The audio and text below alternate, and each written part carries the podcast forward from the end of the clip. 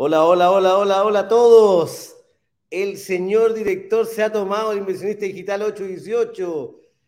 Tenemos a Ignacio en Brasil, que está con el programa de Brasil. Tenemos a Eduardo, que viene viajando de Concón a Santiago, tuvo que venirse temprano, se agarró un taco y va a llegar cinco minutos tarde, así que me he tomado el programa del señor director, que siempre está detrás de cámaras, que nunca me ven. Hoy día me he tomado la introducción del programa, así que sean todos bienvenidos a Inversionista Digital 818. ¿A qué? ¿A qué nos juntamos en este programa? A conversar de una forma entretenida, amena, pero no menos profunda, sobre la inversión inmobiliaria, sobre cómo invertir en departamentos y lograr que se paguen solos, porque no es mágicamente que se van a lograr pagar solos. Eres tú el que tiene que mover algunas variables para lograr que efectivamente se paguen solos. Y fíjate que eh, todos los días en este programa eh, abordamos algún tema, pero hoy día es un día muy especial, porque el día de ayer fue la clase número uno de nuestro workshop. Y como en, toda clase, la primera clase, se dieron cosas muy interesantes, pero hay, gente que nos dijo, oye, parece que no, alcancé a llegar, me la perdí, eh, no, no pude.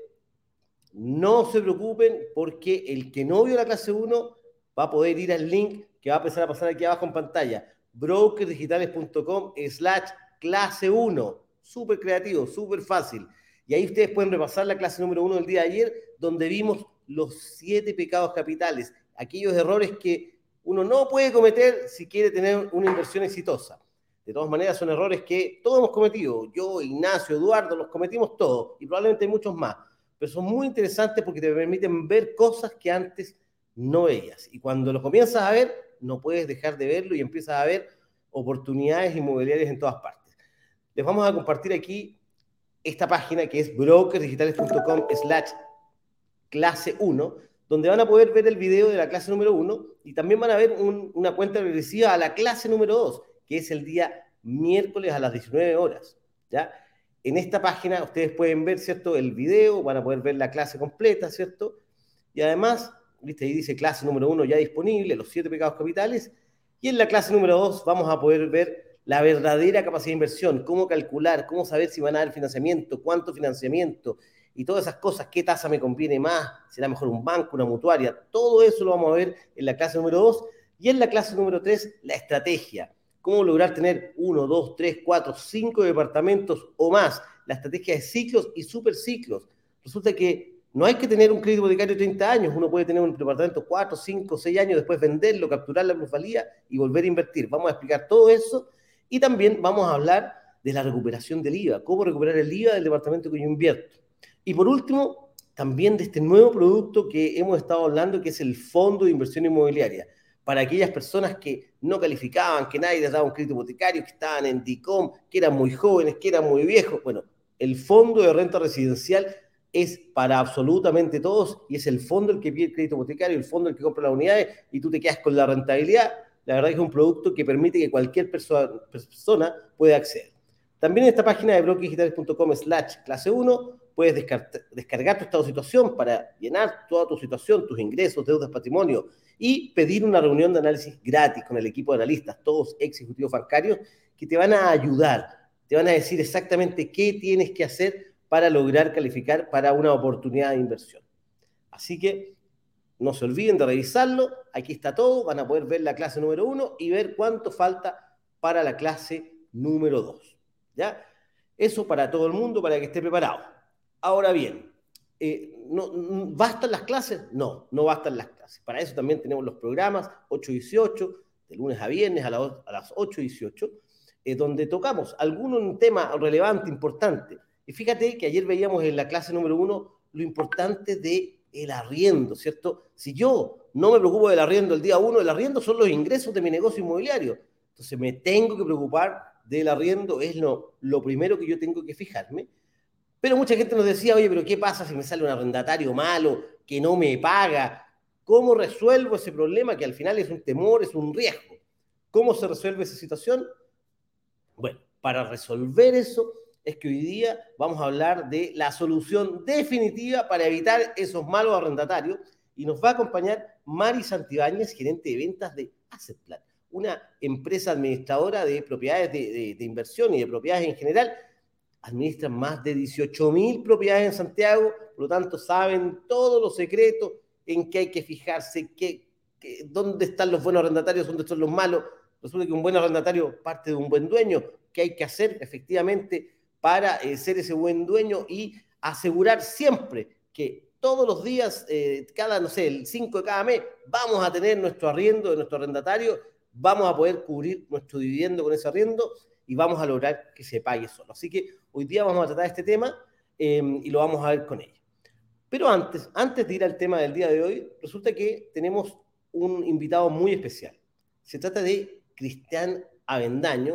Él es una persona que ya pasó por todo esto, pasó por un workshop, vio la clase 1, la clase 2, la clase 3, vio los lives, resulta que se atrevió, reservó, fue a una reunión de análisis, salió aprobado y luego firmó una promesa y ya está encaminado en su inversión inmobiliaria. Lo vamos a entrevistar, le vamos a preguntar qué fue lo que lo detenía, cómo fue, qué, qué vio en el workshop, qué aprendió, qué cosa que no sabía antes, ahora sí la sabía. Así que le vamos a, preguntar todo aquello. Por lo tanto, eh, aquí tengo hoy día hay un, otro señor director que está tras bambalinas preparando los controles. Le pedimos que prepare la cortina, la fanfarria para que nos acompañe Cristiana Vendaño, así que adelante.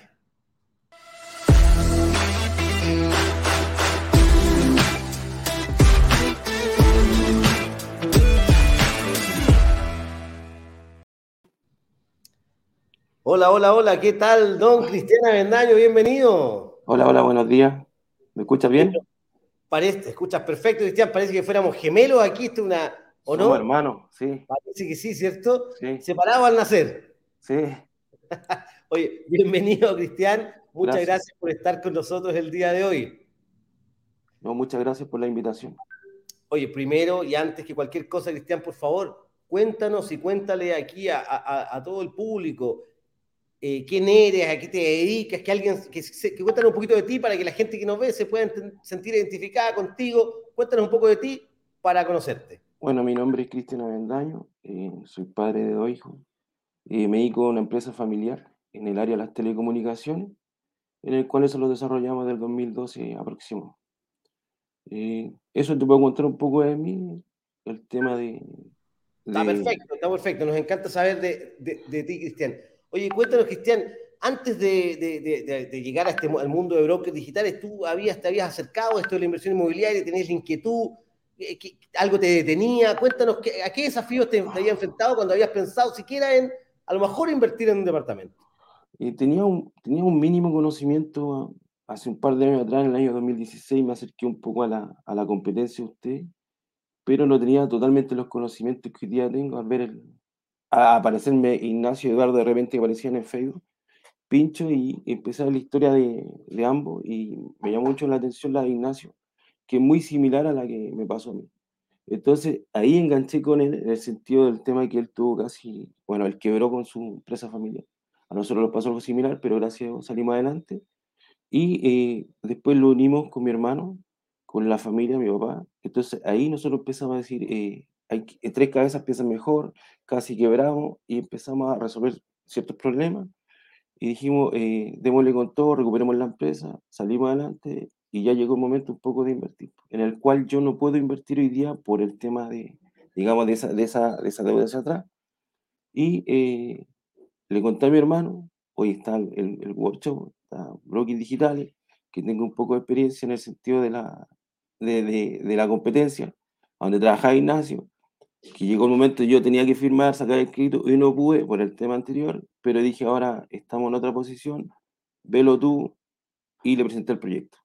Y ahí llegué yo a Broque. Y bien, o sea, en el fondo fue la fuerza, en este caso familiar, tenía un impedimento, tal como, como Ignacio le pasó, un problema, una quiebra, salieron adelante y unieron fuerzas con tu hermano para efectivamente eh, poder eh, avanzar. Y cuéntame, ¿qué te decía tu hermano de los conocimientos, los workshops, las clases, los lives? ¿Qué te comentaba? Eh, mucho él no, no vio, que ser eh, directo, no yo, los, vi, los veía yo. yo. Yo me preocupaba llegar, ver la información, estudiarla, ya sabía un poco, como dije anteriormente, y empecé a estudiar todos los días, me metí en los workshops, 8 con 18, empecé a buscar más información en internet, empecé a ver cómo era, ya tenía experiencia yo cómo funcionaba, y le dije, mira, yo creo que este, hay, hay vi tres lanzamientos, si no me equivoco, le dije, acá hay un proyecto bueno, me pareció bien la, las terminaciones del proyecto en el cual invertimos, la ubicación y también me entusiasmé con un, un estacionamiento también para que, que, fuera algo más completo.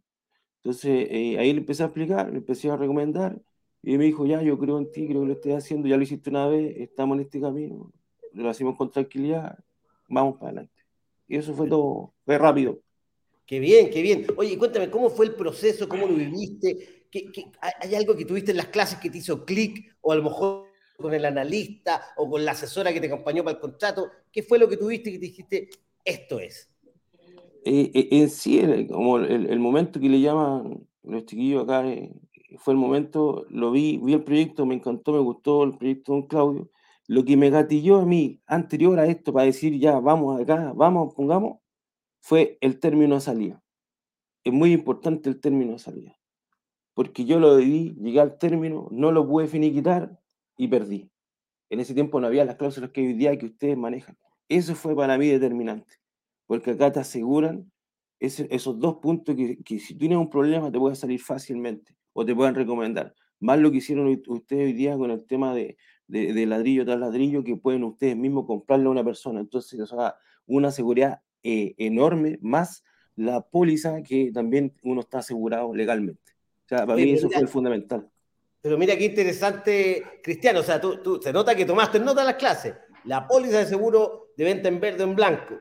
La sesión de, de salida, de, de, de salida. sesión de promesa sin multa. Pero además está la cláusula de enfermedades, la cláusula Exacto. de cesantía. Y a ti te tocó vivirlo sin esas, digamos, sí, esos beneficios, esas cláusulas de salida.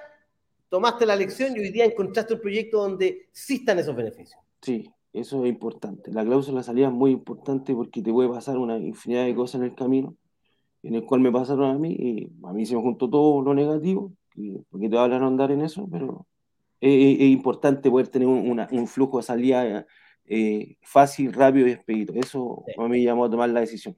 Es importante para, yo, para que la gente que no sabe, eso de sesión de promesas sin multa quiere decir que le, nosotros negociamos con la inmobiliaria para que si tú, por ese motivo, en el camino te pasa algo, te sobreendeuda o, o, o, por alguna razón no puedes seguir, tú puedes ceder tu negocio a alguien más que sí le den el crédito hipotecario y tú puedas recuperar lo que has pagado de pie y no perderlo. Muchas inmobiliarias te cobran la multa completa, no te devuelven ni un peso.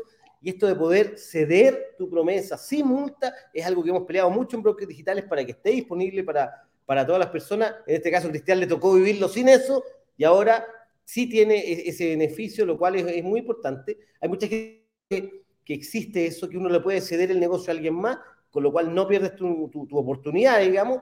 Eh, hoy alguien más se queda con lo ganado, pero bueno, al menos no, te, no perdiste todo lo que, todo lo que pagaste. Eso, eso, es lo importante, que alguien se puede quedar con el beneficio que tú aseguraste en una época anterior. Y eso es, es, es importantísimo. Absolutamente. En tu caso, además, que tú tienes un negocio donde has unido con tu hermano, digamos, es una, una ventaja tremenda a la hora de eh, estar en esta inversión. Oye, yo veo que ya está en backstage Eduardo, así que yo no sé si está listo para pasar. Eduardo, avísale a, a Daniel que está en backstage también, apenas esto estés listo, y que pase Eduardo también aquí para que siga con la entrevista, pues yo le estoy robando el puesto, Eduardo. Yo no sé, le vamos a pedir a la gente del chat que, que vote después, que siga Eduardo en el...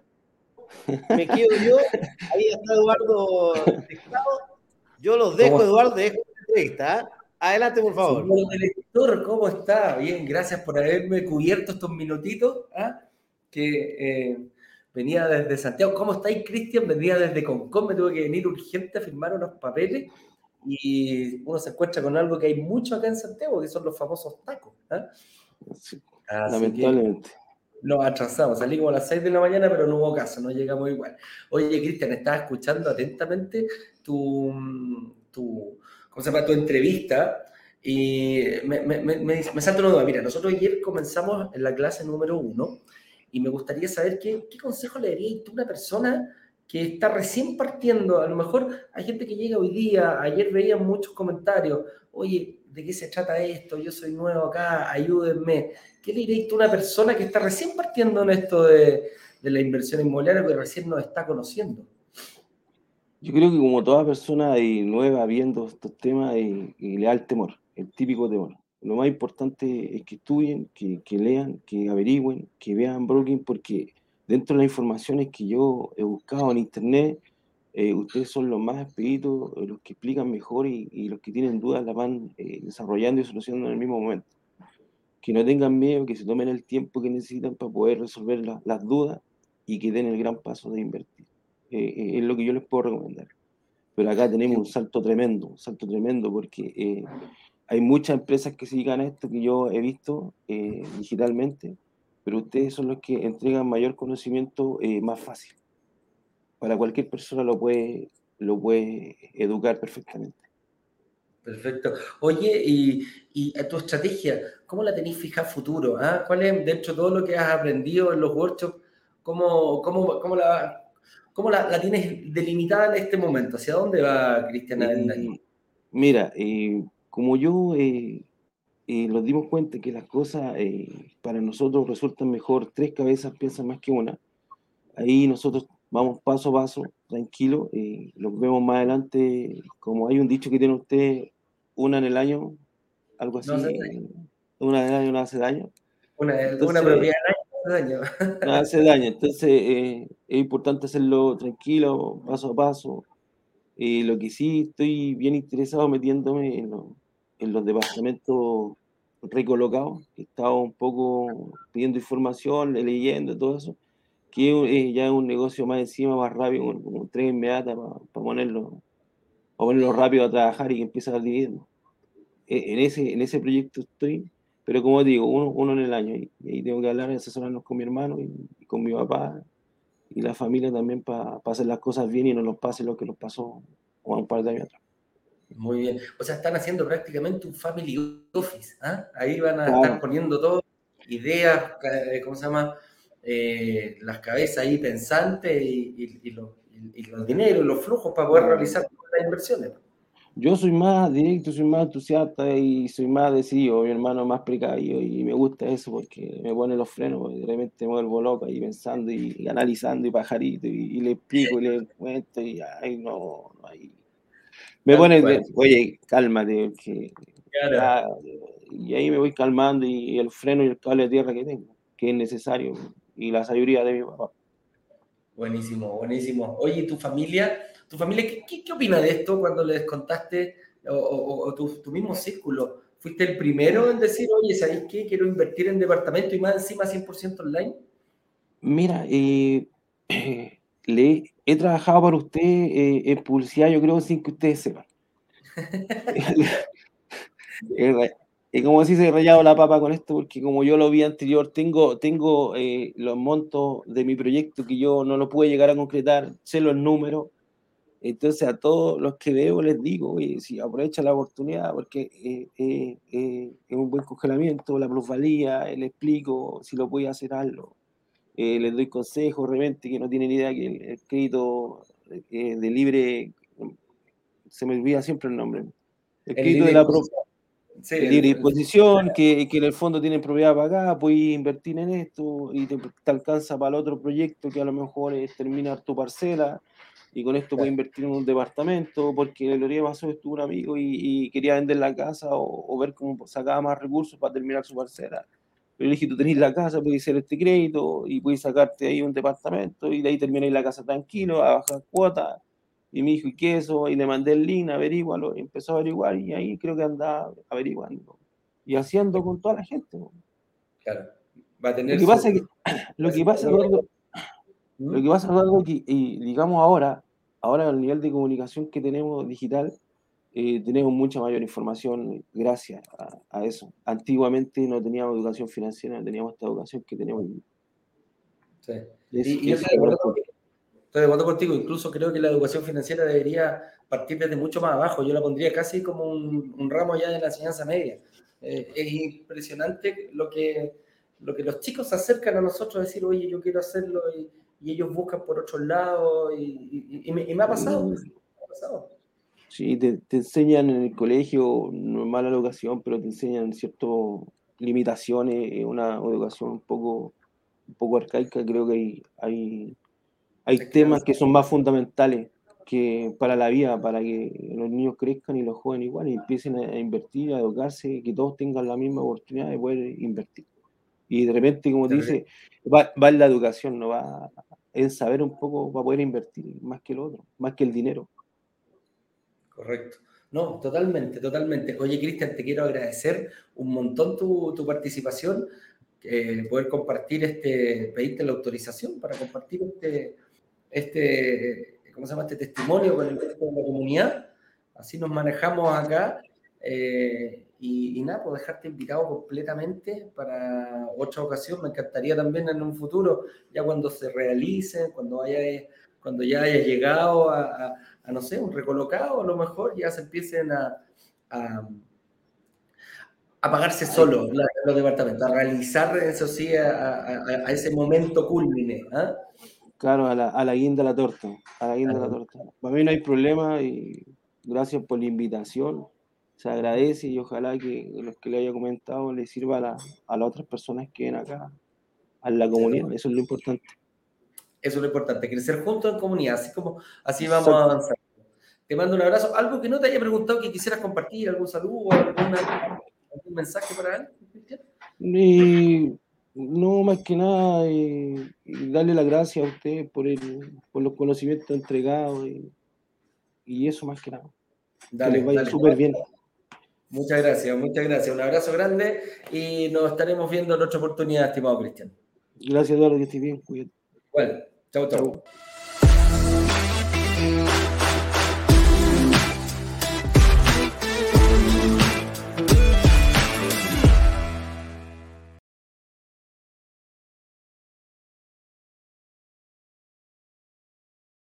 Estoy Estoy en la oficina de brokers digitales. Yo no, no, no, sé si habría hecho, no sé si he hecho algún, eh, eh, ¿cómo se llama?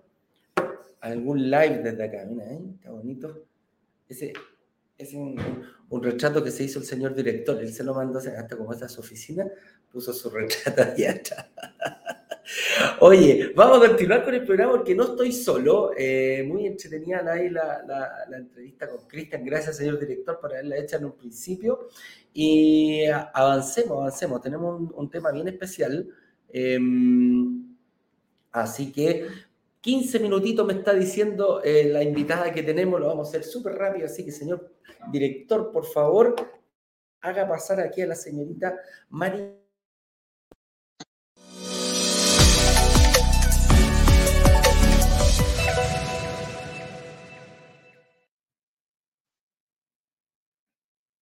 Mi querido Eduardo, ¿por qué llegas tarde? ¿Me escuchas?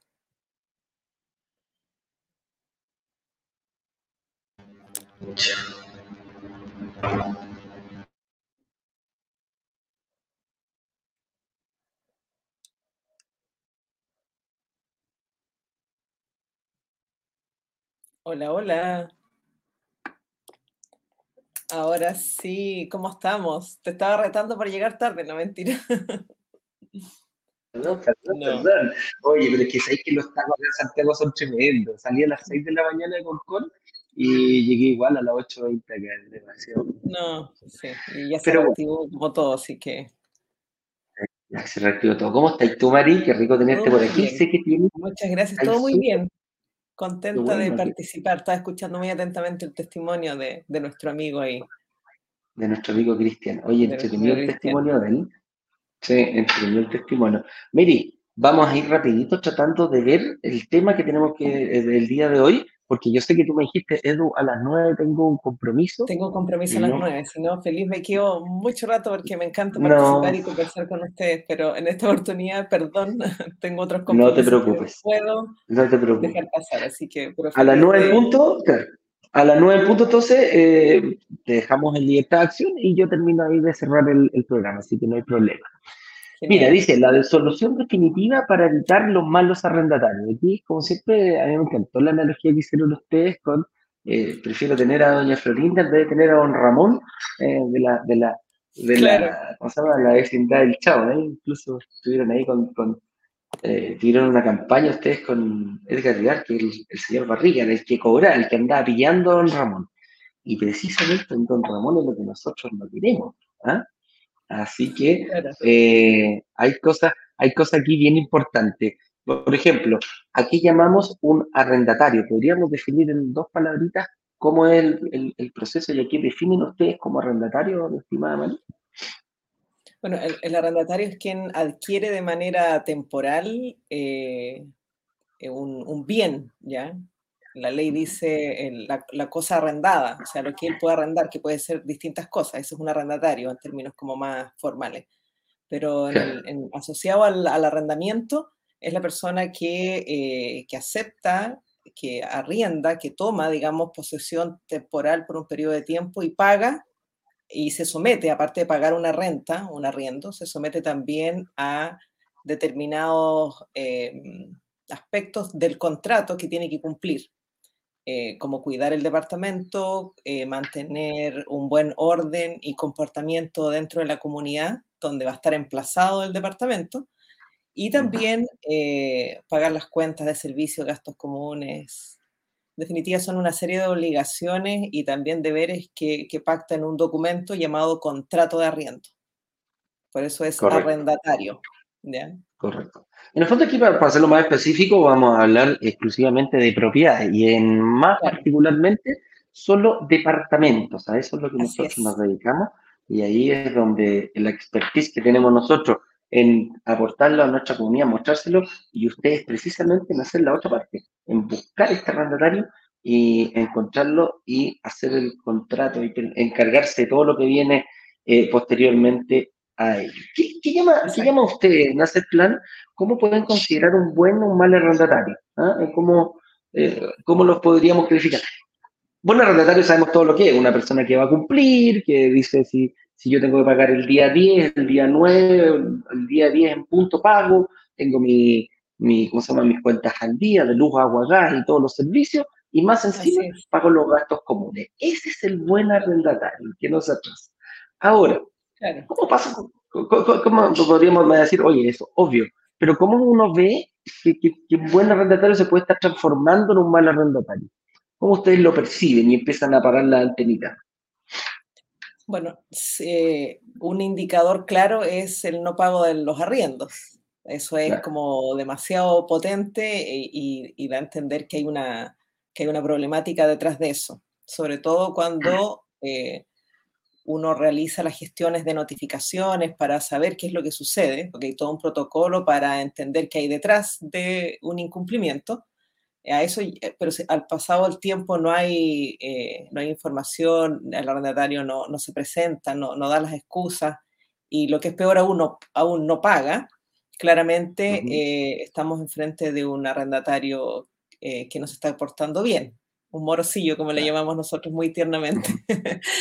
pero, pero también hay arrendatarios que están eh, fantásticos en sus arriendos, pero de pronto tienen otras falencias dentro, porque estamos hablando de un buen arrendatario, como en contexto general. Eh, algunos eh, no, no, está tan como internalizado en las obligaciones, pese a que nosotros siempre lo recalcamos, el tener un buen comportamiento dentro de la comunidad y también responder a, las obligaciones que la misma comunidad o el edificio imparta en su reglamento.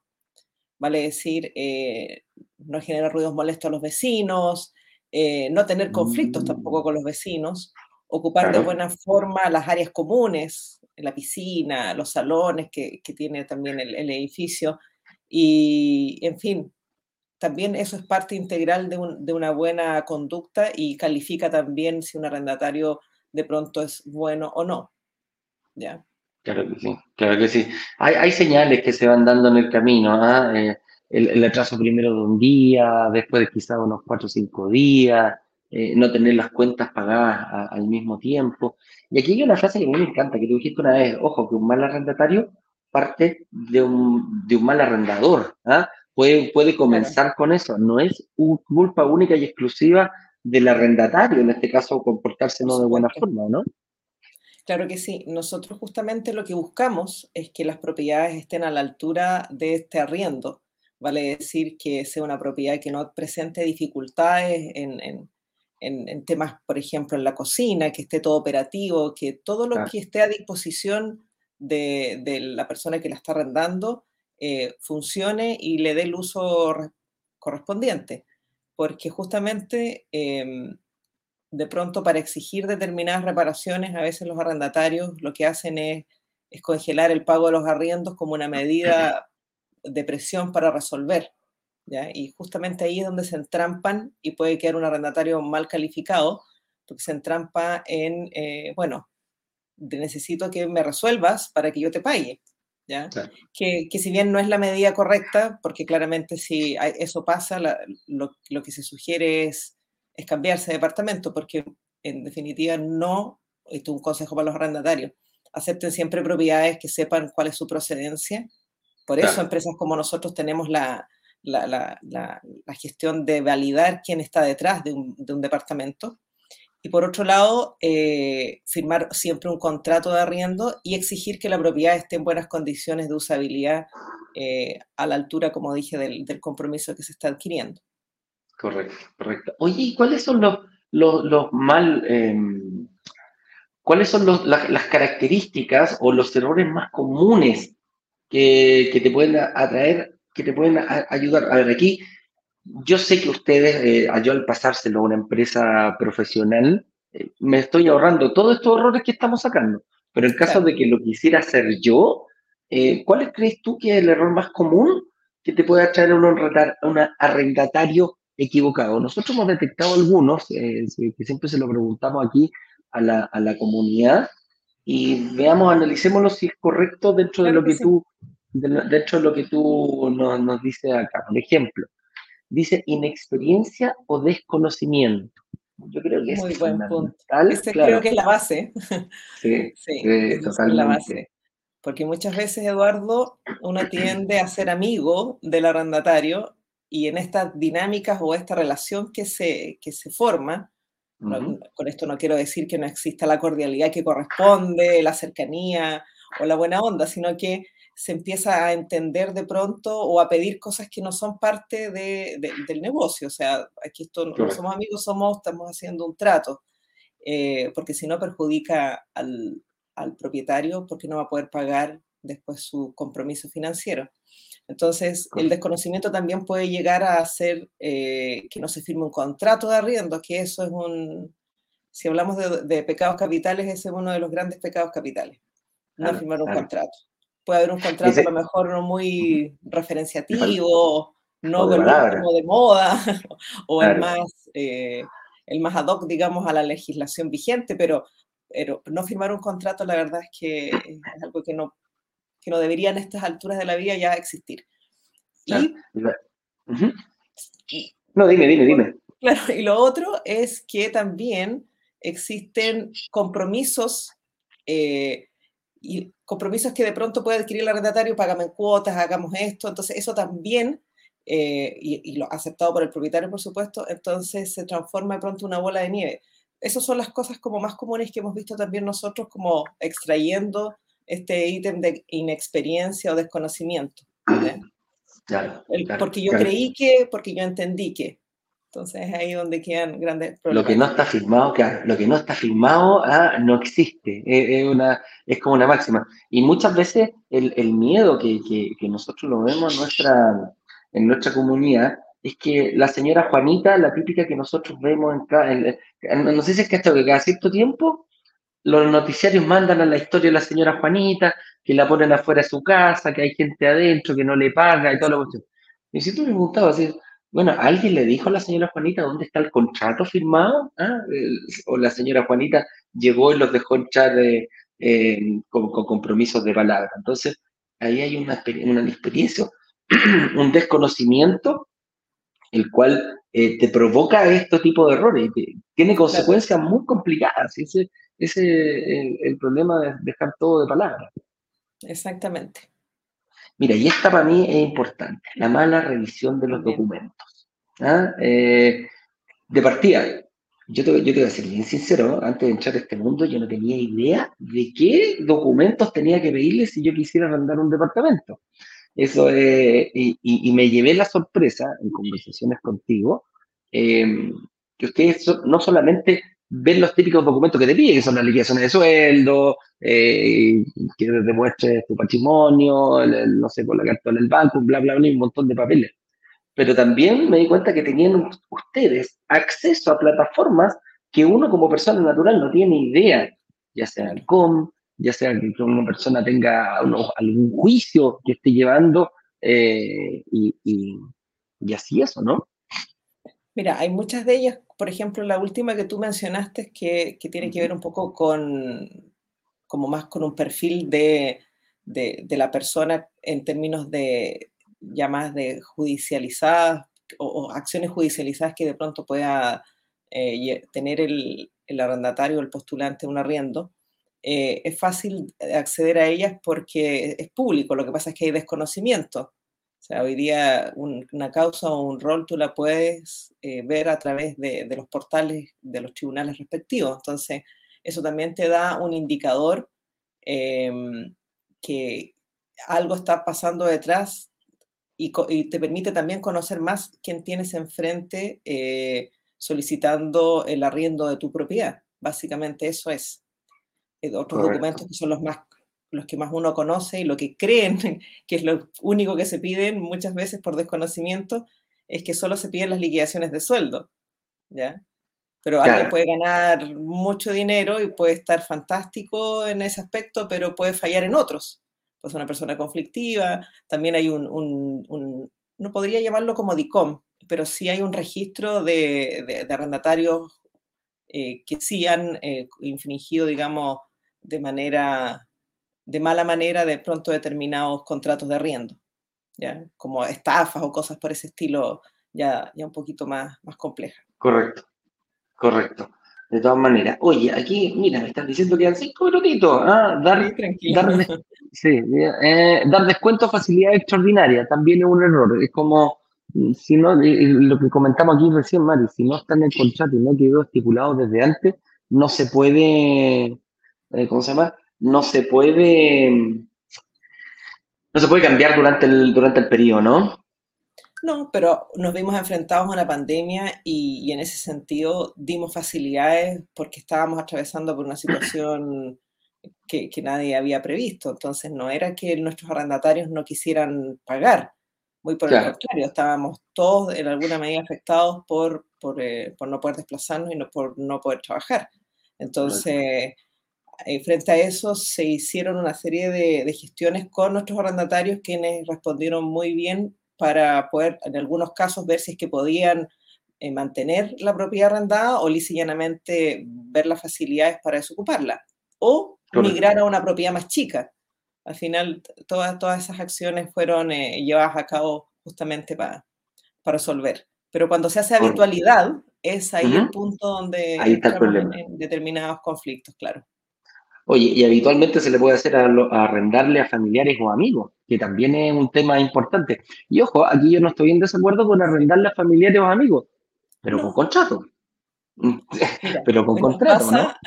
Nos pasa a veces que eh, nos llega, bueno, clientes inversionistas dicen, mira, sabes que mi departamento me lo quiere arrendar, no sé, la sobrina de no sé quién, pero lo quiero hacer con usted. Y fíjate que me, parece bien que exista la, formalidad, porque como dije delante, esto es un negocio y camina por un carril distinto a la amistad o el parentela o, lo que fuese. Entonces, queda mucho más ordenado y más claro para las partes. De todas maneras, de todas maneras.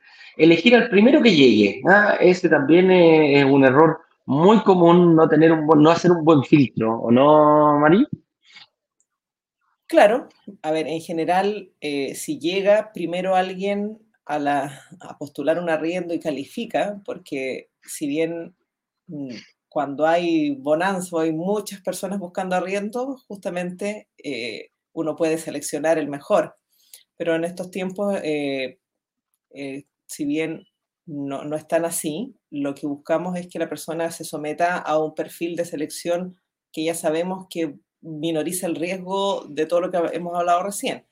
Entonces, eh, justamente ese perfil está asociado a determinados tips como pedirle la liquidación de sueldo, acreditar que está trabajando para que, ver que no sean liquidaciones falsas, porque hay muchos documentos que está circulando falso también o adulterado. Eh, pedir eh, antecedentes comerciales con el código real que emite la empresa que, entrega este reporte. Em, Correcto. Pedir una antigüedad laboral y que además no tenga ninguna mancha en, como dijimos delante, en los tribunales o algo que, me da a entender que puedo estar frente a la persona equivocada. Correcto, correcto. hay, hay, tanto detallito aquí que hay que ir, eh, que hay que ir viendo. No, no, nunca, eh, siempre aparece algo, ¿ah? dejarlo, como decía yo, en manos de los profesionales, realmente es un alivio para nosotros. Entonces, ¿cuál es la solución definitiva a esto? La, acabo de decir, dejarlo en manos de, gente que realmente sepa. Eh, uno puede tener muchos más dolores de cabeza que uno, puede tener mucho más dolores de cabeza que, que aciertos en este cuando hay, eh, cuando hay una experiencia, cuando hay desconocimiento, cuando no sabemos cómo realizarlo bien de, de, buena forma. ¿ah? Una empresa sólida, confiable, con más de 17.000 eh, propiedades. Eso, eso lo, lo, lo, comentaba el otro día. 17.000 propiedades. 17.000, tenés que buscar 17.000 arrendatarios que esté todos los gastos comunes pagados, que esté todas las cuentas pagadas. Entonces, eh, para mí, la solución definitiva a eso es entregárselo a profesionales. Y ojo, ojo, yo como inversionista eh, y todos los que estamos acá, lo que no queremos es una segunda pega. Entonces, lo que sí queremos hacer es que esto definitivamente salga, mm, eh, ¿cómo se llama? Sea hecho por, por, por, por otra persona, por un tercero. ¿ah? Y, ahí es donde hay que tener ojo. Si no tengo ojo para elegir un arrendatario, tengo que tener ojo para elegir a la empresa que lo haga por mí. Así que eso es en definitiva. ¿ah?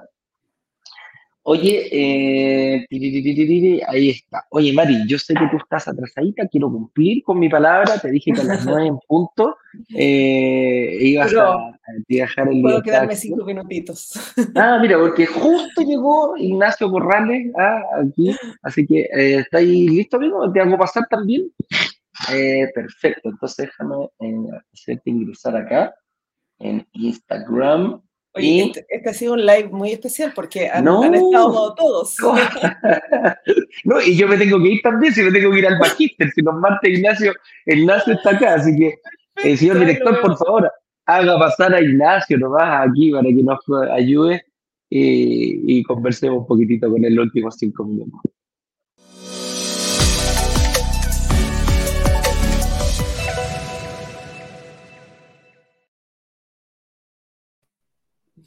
Hola, hola, hola, ratón con cola. Ignacio. Muy requete bien. Déjame me parece, me parece. Para que te veas bien, nos veamos todos bien. Así es.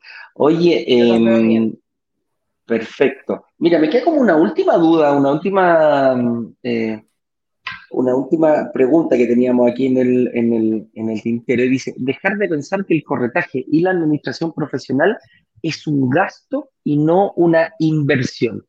Y aquí es cuando, cuando, cuando, cuando lo hacemos, cuando, cuando sacamos los nosotros decimos, hay que tener muy claro los ingresos y los costos que va a tener una propiedad. Eh, para mí, el, el, el, la administración profesional, todos los problemas que te saca encima, toda la expertise que ustedes son capaces de entregarnos a nosotros los inversionistas, prácticamente pasa a ser un, un, costo fijo, ni siquiera un gasto, que es como mal mirado por muchas personas, ¿o no? Exactamente. Y es más, muchas veces una ecuación matemática simple nos permite visualizar que, eh, aparte eh, de todo, estás perdiendo dinero adicionalmente al, incluir incluso el corretaje y la administración. ¿Por qué? Porque no reajustan a tiempo, eh, les pagan desfasado, eh, no se entiende el concepto del valor del dinero en el tiempo y además muchas veces las propiedades no están ajustadas a valor de mercado. Entonces, cuando vemos eh, todas esas tres como variables unidas, digo, bueno, aquí, si lo hubieses dejado con nosotros, ya hubieses tenido la administración y el corretaje pagado, check. Y además, hubieses tenido una, una propiedad, digamos, eh, a valor mercado. Claro. Educación financiera, lo que decía nuestro amigo adelante, inversionista cristiano. Eso, eso es muy importante. Mira, para poder eh, entender un poco mejor esa... A mí me pasó una vez que mm, me quedé con un departamentito un mes sin arriendo. bastaría con que te quedes con un departamento un mes sin arriendo o que te demoras un mes en arrendarlo, más de lo que te podría haber demorado, para que se justifique y se pague más que te recontra pague el 10% o 7% que, eh, que una empresa como Plan te cobra. Oye, Mario, yo sé que ahora tú si realmente te, tienes que ir, me voy a quedar aquí respondiendo preguntas de la comunidad para que me ataquen todo lo que quieran y yo voy a tratar de, defender como pueda. ambas mejillas. Ambas mejillas. Está acostumbrado a hacer siempre lo mismo con la señora. Sí. Oye, eh, Mari, un gusto como siempre. Sí, un gusto como siempre haberte tenido acá. Eh, rico con esos tips y todo ese, todos esos datos que va aprendiendo eh, nuestra comunidad y cómo lo hacen ustedes en una empresa realmente a gran escala. Así que te mando un abrazo. Yo creo que nos estaremos viendo en, otra oportunidad prontamente. ¿Mm? Igual, suerte en tu magíster hoy día, tu clase. Ay, muchas gracias. Tengo pruebas. ¿ah? A las nueve empezaba la prueba. Estoy atrasado ya. ¿ah? Nos vemos, Mari. Que estés bien. gusto. Igual, gracias. Chao, chao. Chao. Chao, Mari. Aloha. Oye, Ignacio. Aloha. Eh, Dime. Yo feliz te dejaría solo, ¿se puede? Claro, ¿se puede? Esa, es oh, la... Esa es la idea, amigo la idea de que yo llegara. Tarde, pero Impecable. Se agradece, se agradece. estaba... Voto uh -huh. director. bueno, tú lo sabís, pues, el señor director tuvo que abrir el programa. Yo venía, me tuve que venir urgente con Con a firmar unos papeles, salía a las 6 de la mañana. Y el taco, compadre, la entrada aquí es, eh, es ¿cómo se llama? Eh, se nos alargó más y yo llegué como a las 8.25 al programa. Así que el señor director partió todo ahí y la gente mira que... No, pero que no que... Ah, ¿viste? Te dicen que no. Nos prefieren a nosotros, pero que honor por el señor director. Dice, me encantó verlo al comienzo, pero fue muy poquito. Oye, el, señor director te quieren ver más, ¿viste? Voy a tener que aparecer más en pantalla. Ahí está. Eh, señor director, ¿dónde puedo conseguir su contacto para resolver algunas dudas tributarias de los impuestos? Ah, mira, pues ahí mándale a, ¿cómo se llama? A servicios clientes y ahí te va a poder eh, ayudar el señor director. Ignacio, amigo mío, yo te dejo. Ya, pues. Eh, contestando las últimas preguntitas y nos estamos viendo a la tarde. Ojo, tenemos una actividad a la tarde, a las 7 de la tarde, solamente por Instagram, para que la gente vaya y vamos a hacer ahí una como especie de asesoría. ¿ah? Eh, la gente que quiera conversar, lo subimos al, canal de Instagram y ahí vamos a conversar un ratito. Los dejo, amigo mío, que estén bien. Un abrazo, nos vemos mañana.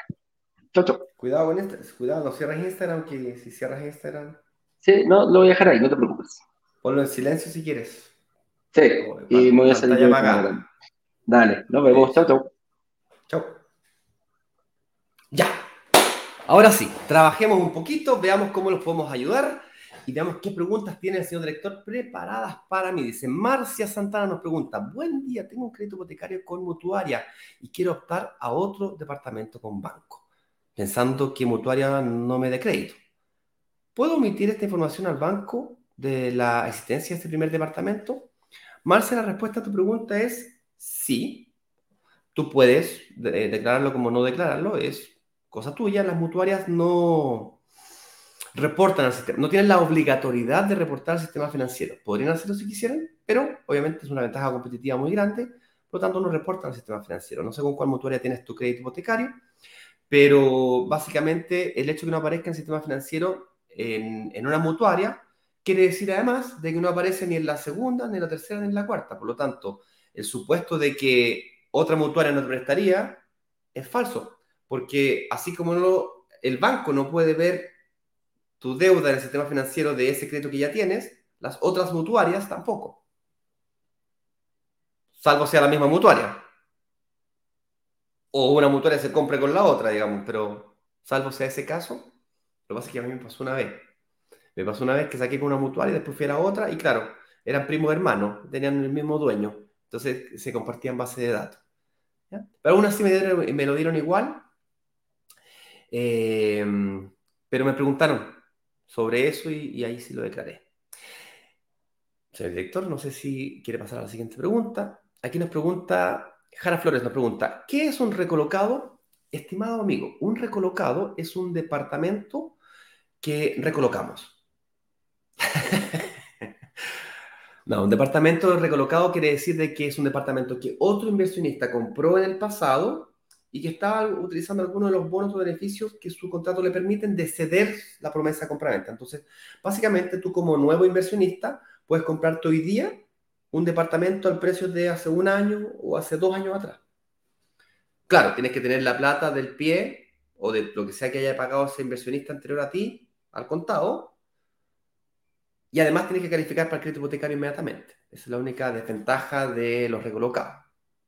Hay algunos casos excepcionales en donde hay recolocados que, todavía le quedan un par de meses para la entrega, pero son los menos. La mayoría tienen esta gran dificultad de que tienes que pagar el pie y el financiamiento al contado, inmediatamente el financiamiento, el pie al contado. Pero tiene la gran ventaja de que te compras hoy día al valor de hace uno o dos años atrás, es decir, te ganas la plusvalía instantánea, le llaman. Te ganas inmediatamente la plusvalía de dos años, o un año y medio, dependiendo de la fecha en la que se haya comprado una persona. ¿Cachai? Eso es. ¿Cómo se aseguran de que los proyectos no acabarán como los guetos verticales? Bueno, para quien no sabe lo que es un gueto vertical, un gueto vertical es un edificio de mil departamentos con un ascensor y las terminaciones de baja calidad. Entonces, ¿cómo nos aseguramos de que no terminen gatos verticales? Bueno, buscamos edificios que tengan un estándar de constructibilidad más alto, que tengan una ubicación que esté considerada dentro de los parámetros que nosotros consideramos emergentes, con alta demanda de arriendo y creciente. El metraje también es importante, pero más que el metraje, las terminaciones. Y, eh, nos, preocupamos mucho de que la calidad de vida del arrendatario dentro del departamento y dentro del edificio en general sea mm, de padrón medio a medio alto. Eso me garantiza de que quien va a arrendar o quien va a poder arrendar ese departamento es una persona media, media alta. Entonces, básicamente no me voy a la curva, no me voy al, no me voy al desde. Si tú te compras o haces inversiones desde, vas a tener resultados desde. Y a mí no me gusta el desde. Yo he aprendido que lo barato, a lo largo de mis años, ya tengo 46, he aprendido más de una ocasión de que lo barato me sale caro. Por lo tanto, yo no me voy a lo más barato. Te voy a poner un ejemplo. Supongamos que yo me compro un departamento de 3.000 UF y tú te compras un departamento de 2.000 UF. Tu departamento es más barato que el mío. Puede parecer mejor negocio. pero tu departamento tuviste problema con el arrendatario porque la calidad del arrendatario era muy baja. Yo no tuve nunca problema con el arrendatario, siempre me pagaron puntualmente nunca estuvo vacío, y mi departamento después de 5 años vale 4.000 UF. Y el tuyo vale 2.100 UF. ¿Quién hizo mejor negocio? Yo pagué más caro, metro cuadrado más alto, pero nunca tuve problema arrendatario, nunca tuve que renovar mobiliario, la calidad de vida dentro del, edificio y del departamento siempre fue alta, por lo tanto tuve poco, poco cambio arrendatario, pocos gastos y la valorización fue mayor. Entonces, depende de una serie de factores. Así lo hacemos. Señor director, no sé si quiere colocar otra pregunta.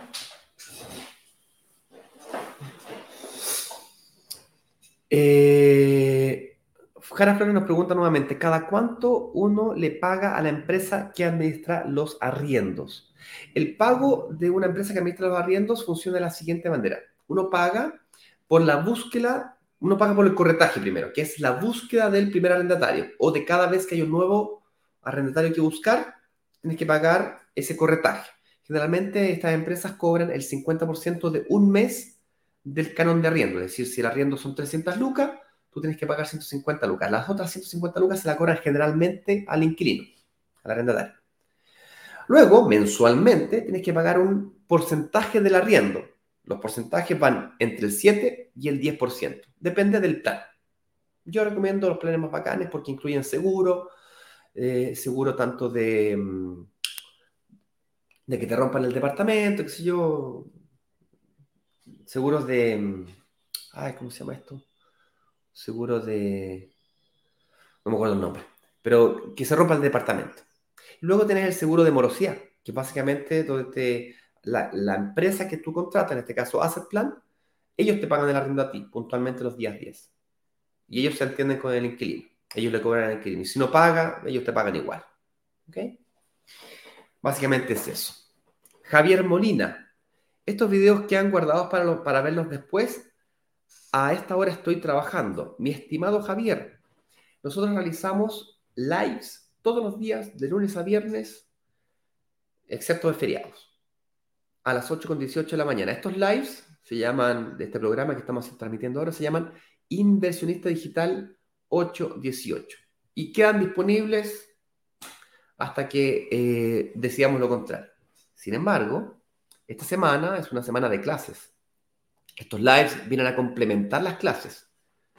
Y las clases, si bien es cierto, son gratis, tienen, eh, se van del aire hasta el domingo. El domingo a las 7 de la tarde salen del aire. Entonces, básicamente es una semana de clases, una semana de lanzamiento. Entonces, para poder enfocarnos al lanzamiento la próxima semana, tenemos que sacar las, las clases del aire, si no, la mente no es capaz de procesar tanta información. Por eso es importante prepararse antes de tiempo. Hoy a las 19 horas, entonces, tendremos una sesión de preguntas en vivo. Yo sé que están súper hambrientos de muchas preguntas. El señor director, si es que aún no nos siguen en Instagram, les va a dejar un enlace. Yo mismo se los voy a buscar. Es Instagram, Instagram, slash brokers digitales. Aquí se los voy a poner yo en, el, los comentarios para poder... link a Instagram. Gram con M. Dos puntos, ahí está. Entonces, ustedes pueden seguirnos en ese enlace en Instagram. Y al seguirnos, nos pueden, eh, pueden participar. Participar quiere decir de que así como yo, estoy, yo entré como invitado a la sesión que inició Eduardo, podrías entrar tú también a la sesión de Instagram. Y eso es fantástico porque te permite preguntar, porque el chat es limitado. No sé si es entretenido preguntar cualquier cosa. Pero yo te respondo y cuando yo te respondo te nacen nuevas preguntas a mi respuesta. Entonces, no hay esa dinámica, no hay ese conversatorio que podría existir si es que tú estuvieses en vivo con nosotros. Entonces, si quieres tener una dinámica donde te podamos asesorar de una forma más interactiva, en donde tú preguntas, nosotros respondemos, tú vuelves a preguntar y, conversamos durante un ratito, esa posibilidad existirá hoy a las 19 horas solo por Instagram. Preguntas en vivo. Eh, vamos a responder la mayor cantidad de preguntas, obviamente, pero la idea es interactuar, aprovechar ese espacio de diálogo y eso lo hacemos dos veces, el martes y jueves de esta semana. Y se acabó. ¿Vale? Con eso dicho, si alguna de las personas que nos están viendo aún no ha visto la clase número uno, me gustaría despedirme invitándolos a que revisen esa clase la cantidad de veces que quieran. Hace mucho más sentido ver la clase 2 cuando antes has revisado la clase 1. La clase 1 nosotros revisamos los siete pecados capitales. Hay más, por supuesto que hay más, pero son los siete más importantes, los más destacados, los más comunes. Cuando digo común me refiero a que son comúnmente cometidos tanto por microinversionistas como muy principiantes como muy avanzados. Nos pasa a nosotros cuando estamos analizando proyectos y analizamos, pero no sé, 20, 30 proyectos al mes, no, no tanto, como 15 proyectos al mes. Eh, analizamos como 30, 40 para lanzar uno, eso sí. Perdón. Bueno, la historia corta, eh, de repente estamos analizando los proyectos hoy todo fantástico, hoy terminación inmobiliaria espectacular, oh, wow, genial, todo, todo súper, bonos para arriba, bonos para abajo, garantías para todos lados, y de repente, uy, se nos olvidó esta, se nos olvidó ver el tema del arriendo, ¿cuándo se están arrendando? ¿Se está pagando solo? Se nos olvida este tipo de cosas, ¿cachai? Entonces, si se nos olvida a nosotros, ¿qué te garantiza a ti que no se te van a olvidar a ti? Entonces, revisa esas clases porque son transformacionales, son... Vas a comenzar a ver cosas que son contraintuitivas. Hay una forma moderna, a nuestro modo de ver, de invertir. Pero para poder entenderlo hay que primero conocer la forma antigua de invertir. Esto es totalmente contraintuitivo. La mayoría de las personas para poder invertir se preocupan del PIB, del financiamiento e invierte. Y se olvidan del arriendo. Y esto es al revés. Primero el arriendo, la administración, por eso que estamos dándole tanto, tanto show al, tema de la administración. Primero el arriendo, primero la administración, primero los ingresos de tu negocio, luego resuelvo el pie y luego resuelvo el financiamiento. En ese orden. Aquí el orden de los factores sí afecta al producto. Con eso dicho, les mando un fuerte abrazo. brokerdigitales.com slash clase 1. Box de... calma, calma. Lo pueden ver aquí en Instagram. Y nada, pues chicos, nos vemos online esta noche en la sesión de Instagram. Estará Eduardo en realidad, porque yo voy a estar en el lanzamiento de Brasil. Nos vemos. Chau, chau.